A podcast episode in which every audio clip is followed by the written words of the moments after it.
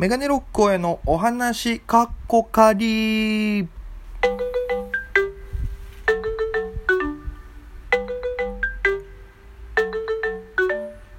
さあ、ということで皆様、はじめまして。メガネロックへのお話、かっこかり第1回でございます。よいしょちょっとボタンも押してみようかな。さあ、ということでございまして、この番組なんですけども、メガネロックへのお話、かっこかりと題しまして、えー僕はですね、えー沖縄県出身で、今、東京でお笑い芸人をやっております。ピン芸人やってます。メガネロック大江と申します。はい。で、僕、もともとラジオがすんごい好きでして、で、なんかね、今、自粛期間中じゃないですか、コロナのせいで。で、こう、なんかね、やらなきゃなと思って考えてて、周りの人はみんなその YouTube とかやってるんですよ。YouTube で動画ね、ネタ撮ったりとか、企画やったりとか。でも、その個人的に、そういうのがあまり得意ではない方の芸人でして、はい。だから、その、なんていうのかな、苦手なんで編集もできないし、で、動画撮る、あれも技術もないので、でもラジオは好きだから、なんか YouTube でラジオやろうかなと思って悩んでた時に、たまたま、えー、ツイッター見てましたら、えー沖縄の、そのね、僕、沖縄でやってた時の、えー先輩、鈴川咲人さんって方がいらっしゃるんですけど、女のコンビの方が、ちょうどこのアプリを使ってラジオをやられてまして、で、それを見た時に、あ、これならなんかね、やりたいなと思って、とりあえず始めようと思いまして、アプリを取りまして、で、この自粛期間中に私事でありますが、家に Wi-Fi が通りまして、はい。あの、某、あの、ワンちゃんがお父さんのね、はい。あの、Wi-Fi、あれ、もうコンセント挿すだけでいいっていう Wi-Fi めちゃくちゃね、あの、便利なんですよ。で、それ使ってできたもんですから、じゃあなんかちょっとやってみようかなと思うことで、えー始めたのがこのメガネロック大家のお話、過去仮でございます。あの、まあ、タイトル、過去仮にしてるんで、本当に仮なんですよ。何にしようかなって悩んだ結果、まあ、僕喋るし、タイトル決まってないから過去仮でいいかなっていうので、まあ、付けさせていただきました。まあね、こんだけ、えー2分半ぐらいですか。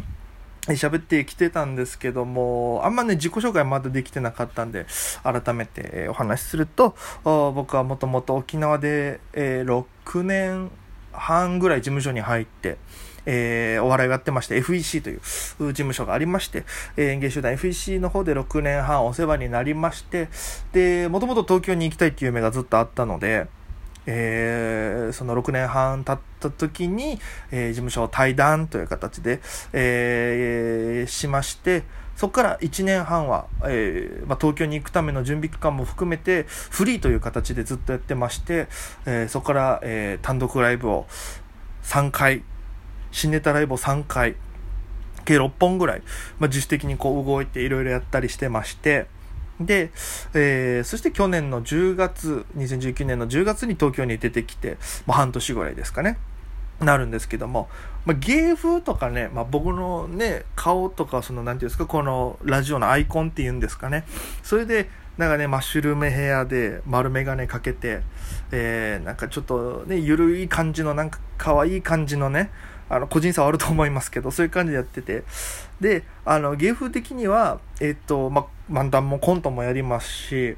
えーで、一番その最近、自分の中のこの代表作的なので言うと、お母さん大好き。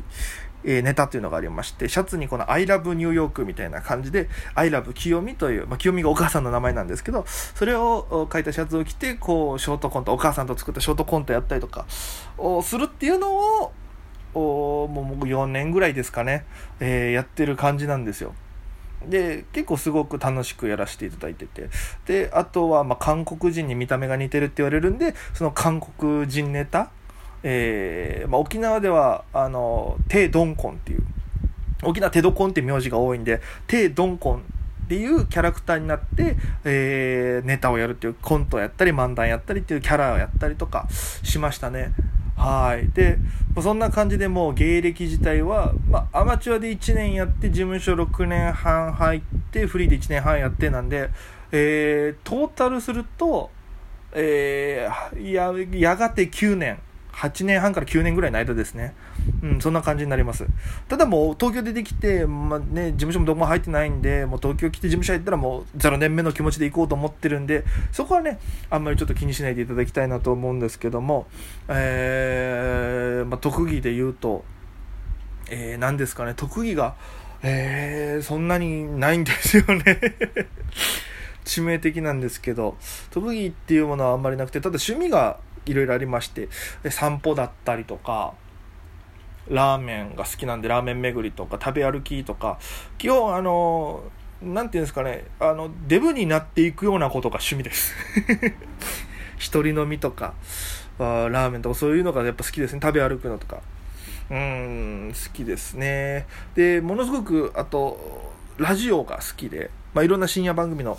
ラジオも聞いたりするんですけども、沖縄でもラジオはやらせていただいてて、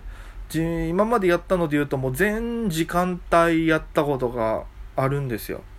朝の番組もやったことありますし、お昼の番組もやったことありますし、まあ、11時が深夜っていうかわかんないですけど、まあ、11時からの、まあ、夜の番組もさせていただいたことあって、えー、それで、えーまあ、ラジオ好きが高じて、ライブとかであの音響っていうね、こう音出しこう芸人さんがこう出てくる時に音楽とか流れたりするんですけどそれを流す音響さんをライブでやったりとか。でその流れでそのまま事務所にいた頃は先輩がラジオ番組をやってたんですけどもラジオ局で。そのラジオ局で AD として先輩の番組を収録するっていう AD もやってました。はい、でそれが終わった後も個人的にもずっとラジオ好きでラジオの何かお手伝いしたいなっていうので、えー、先輩のラジオ見学兼ちょっとお手伝いみたいな感じで、えー、いろいろさせていただいたりとか。本当に、えー、ラジオにこう現場に携わっていたいなっていうのからそういうこともちらほらやってたりしました。で東京来ては、えー、その沖縄で FM 那覇っていうコミュニティ局あるんですけどそこでも、えー、その沖縄でいつも僕が単独ライブやるときに、えー、会場をお借りしてたアウトプットっていう、えー、場所があるんですけどもそこの店長の上津さんっていう方と2人で、えー、声かけていただいて、アウトプット、ウェズのアウプーな世界って番組を1年弱ぐらいやらせていただきまして、その時に、えー、仲良くなったあさとみむという、うこのスタッフの子と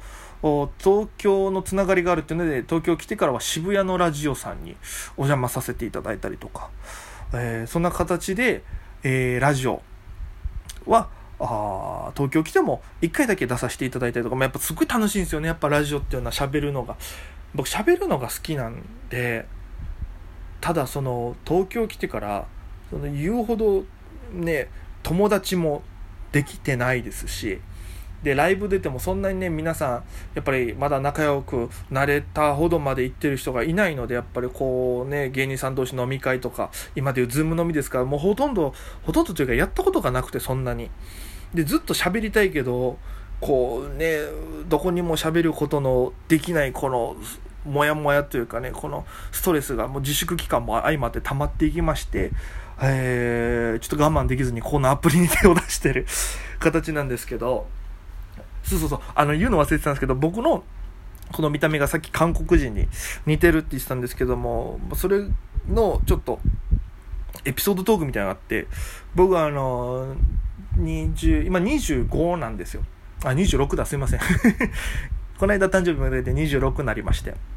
で趣味が、えー、一人で飲むことで立ち飲み屋とかフラッと行くんですけどもその時に、えー、沖縄時代ですけども立ち飲み屋フラッと行きましたら韓国人の女性の方と仲良くなりましてちょっと喋ってましたら、えー、その方が韓国人の20代の女性だったんですけど聞いてみたんです僕。あのあまりにも韓国人似てるって言われるから韓国人の方にあの僕韓国人に似てますかね？って聞いたらその20代の女性の方が僕の顔を指さしてあ韓国の大学1年生みんなこんな顔って言われました。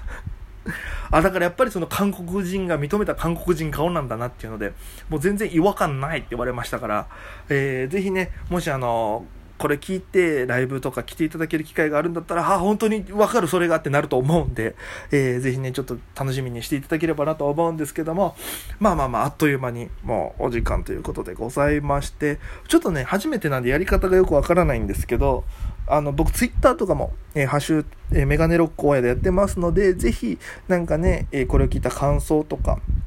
えー、なんか聞きたいこと、まあ、ほぼないと思いますけども、もしあればね、なんか DM などでいただければ、えー、この中で紹介できればなと思ってますので、ぜひ、えー、今後ともですね、ゆるーくお付き合いください。まあ、自己紹介っていうので、まあ、1本目撮らさせていただきましたけど、ぜひね、え今後も定期的にこう、ほ毎日あげる、切れたらいいなと思いながらやってますので、ぜひ、えー、よろしければ、ね、2回目以降も聞いていただければなと思いますので、ぜひよろしくお願いいたします。えー、というわけで、えー、お届けしましたメガネロックへのお話かっこかり第1回以上で終了でございます。また、えー、2回目でお会いしましょう。というわけで、皆さん、また今夜